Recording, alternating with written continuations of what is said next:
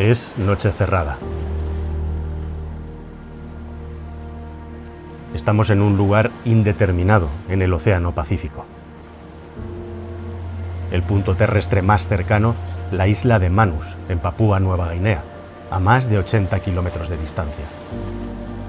En esta situación, tan solo el sonido del mar y arriba las estrellas, cuando el cielo limpio de nubes permite verlas. Una noche cualquiera. Repentinamente, en el cielo, un gigantesco fogonazo interrumpe esta calma aparente. Una estrella fugaz, una noche cualquiera, algo que sucede todos los días a lo largo y ancho del planeta Tierra. ¿O no?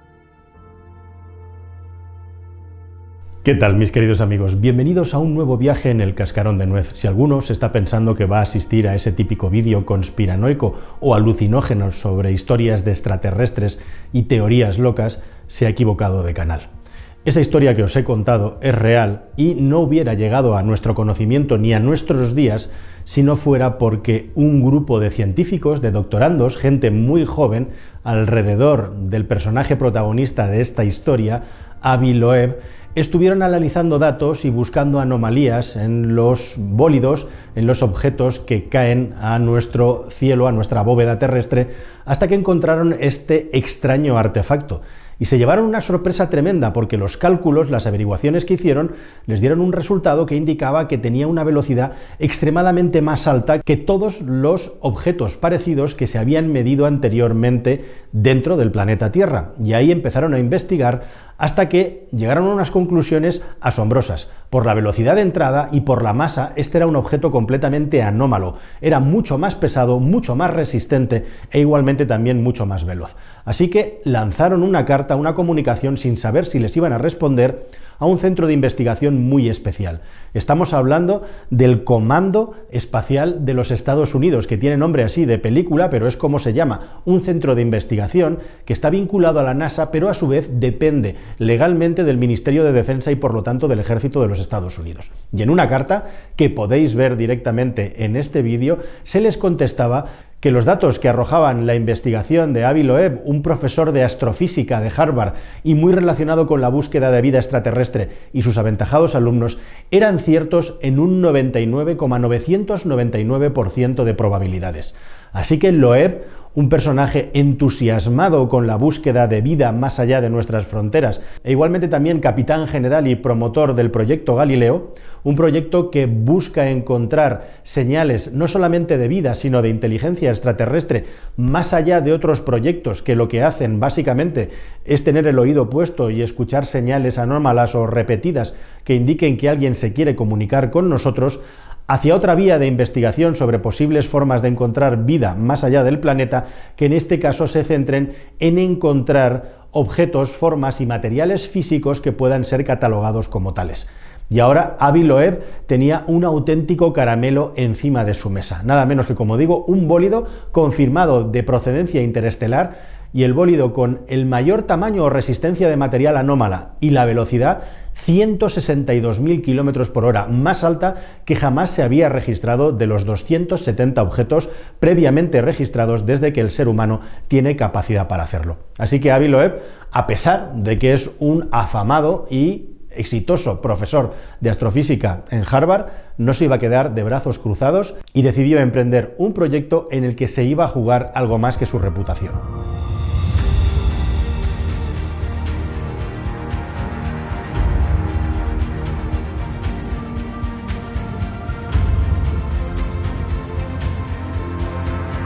Toda gran empresa requiere de muchos recursos y los recursos vinieron de la mano de una persona llamada Charles Hopkinson, que es un millonario que está muy interesado y patrocina muchas investigaciones sobre la búsqueda de biología extraterrestre. Así que con 1,5 millones de dólares y el Star Silver, Avi Loeb se propuso nada menos que intentar localizar restos de la caída de este meteoro, sea lo que fuera que cayó, para poder intentar demostrar, en caso de ser encontrados, que se trataba de algo que era extraterrestre, sin duda, pero que además podría quizá haber estado fabricado por una inteligencia extraterrestre, por una inteligencia superior, puesto que los datos básicos indicaban una anomalía total en la composición de los posibles materiales e igualmente su velocidad. Las probabilidades de encontrar algo así, según el mismísimo Loeb, son mínimas, pero por muy pocas que fueran, él no se quería quedar en vida con la duda de saber si ese objeto podía traernos una información absolutamente reveladora y que cambiara la historia de la humanidad. Y ahora se trataba de encontrar algo así como un grano de arena en medio de una gigantesca playa, los restos de un meteoro que habían caído en el Pacífico en una zona que después de cruzar los datos con los que tiene la defensa estadounidense se pudo delimitar en una región bastante pequeña, de 10 kilómetros cuadrados, y además jugaban con una ventaja muy interesante, muy importante no es exactamente encontrar un grano de arena en medio de una playa, sino que se trata de millones de granos de arena esparcidos por una playa, posiblemente docenas de millones, ya que al desintegrarse una parte importante de este objeto, de este bólido, se habría esparcido por toda esta región y por lo tanto, según Loeb, sería mucho más fácil encontrar sus restos. Eso sí, restos de tamaño mínimo, de micras, tamaño microscópico, que requerirían de un instrumental muy potente para poder ser identificados.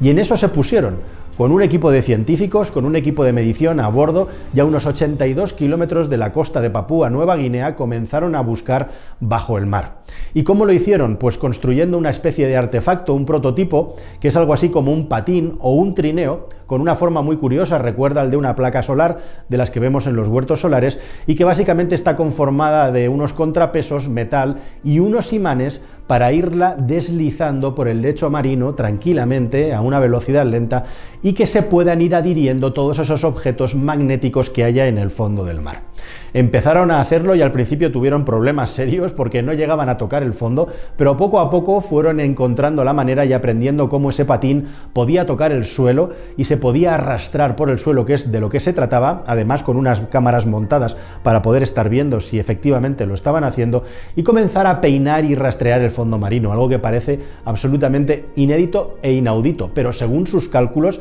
si eran correctos, como digo, estamos hablando de un territorio de 10 kilómetros cuadrados y lo que empezaron a hacer fue circundar primero lo que era la zona exterior del corazón donde teóricamente habría caído el meteoro para empezar a entender que se encontraban en ese fondo marino y saber separar el polvo de la paja, lo interesante de lo que son los residuos propios del lugar. ¿Y qué es lo que empezó a aparecer? Pues empezaron a aparecer alambres, residuos de tipo biológico, incluso pinturas y también residuos de tipo humano, eh, basura, básicamente, incluso restos de disolventes de pinturas, e igualmente también empezaron a encontrar muchísimo polvo y material volcánico típico de la zona. Encontrado ya y sabido más o menos qué es lo habitual por el lugar, se adentraron en las aguas donde teóricamente podría estar el material esparcido de este meteoro que había impactado en el año 14 con la Tierra. Y a partir de ahí, en ese momento, la cosa comenzó a ponerse interesante.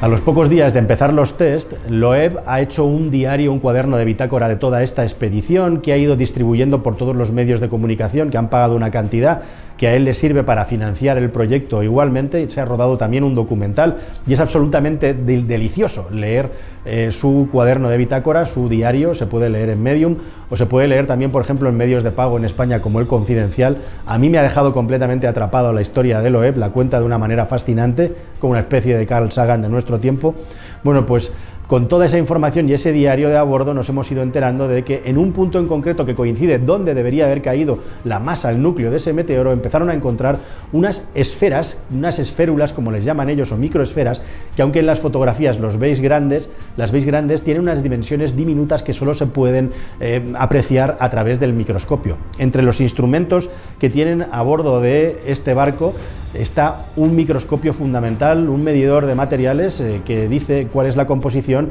y un microscopio de rayos X que les permite determinar con mucha certeza qué es lo que están viendo. Y lo que se encontraron en este caso son estas esferas que estaban formadas en un 80% de hierro e igualmente también con trazas de magnesio y de titanio. Y lo raro y lo extraño, lo diferencial de estas pequeñas esferas es que no tenían absolutamente ninguna parte de níquel, algo que en la Tierra, en las aleaciones que existen, no es posible encontrar y según ellos también no hay noticias de que esto se produzca con movimientos o fenómenos geológicos o volcánicos en la Tierra, aunque hay algunos científicos que dicen que sí que es posible encontrarlo e igualmente también que podrían ser resultados simplemente estas bolitas de la polución de los propios barcos. La cuestión es que hay un debate, pero según Avi Loeb y sus científicos, estas esferas eran unos candidatos perfectos para poder ser polvo, materia de ese bólido que cayó en la Tierra. Encontraron hasta un número de 50 aproximadamente en el núcleo, en el lugar donde según sus cálculos debería de haber caído más probabilidades había. Y ahora, terminada la expedición, porque Loeb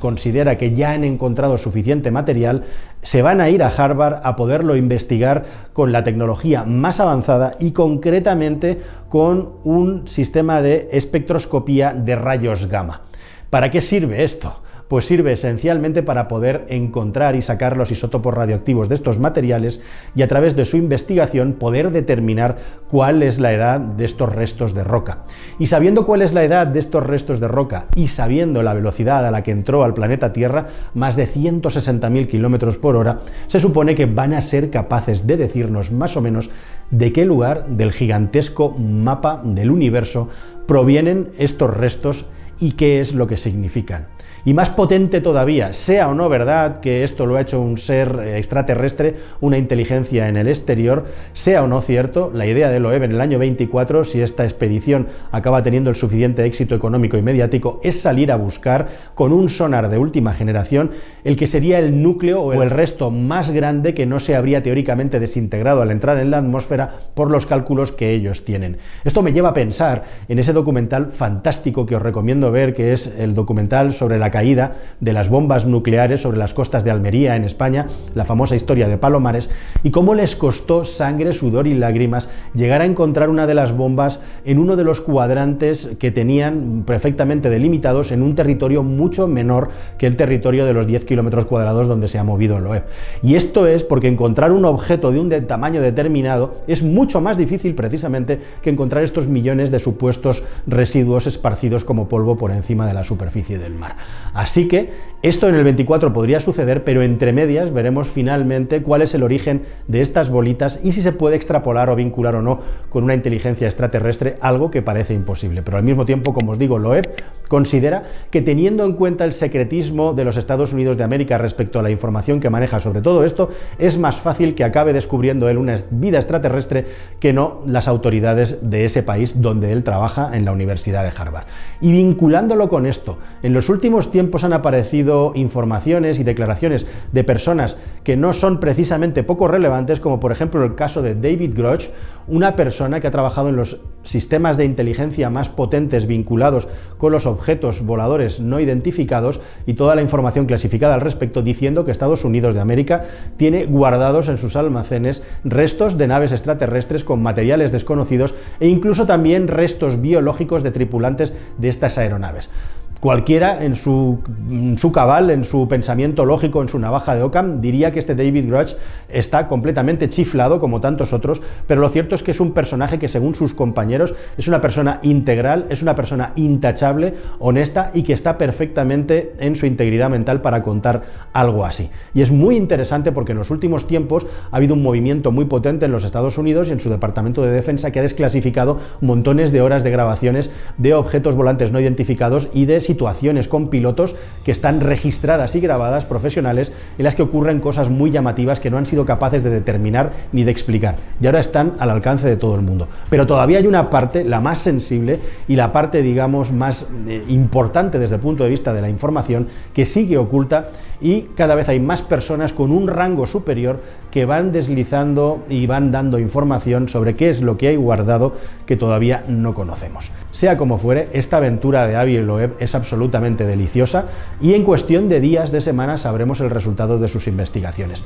Si son lo suficientemente potentes e interesantes como para generar un nuevo vídeo y contároslo aquí, no os preocupéis que se os enteraréis de primera mano. Y si realmente esto fuera algo extraordinario, no os preocupéis ni aguardéis a mi vídeo porque saldrá en todos los medios de comunicación. Y si no es así, Loeb, que se habrá jugado todo su prestigio profesional con esta aventura, igual que cuando llegó Mamua en el año 17 fue el primero que se arriesgó a decir que por qué no podría ser igualmente un objeto de una civilización extraterrestre, algo que luego ha sido refutado y que ha puesto al límite su credibilidad, bueno, pues seguirá siendo dañada y veremos a Biloeb si se convierte, pues eso, en alguien encasillado por la ciencia, como en un iluminado que quiere encontrar vida extraterrestre, pero no muestra las suficientes pruebas, o en alguien que realmente tenía razón y que al menos provocó que el intentaron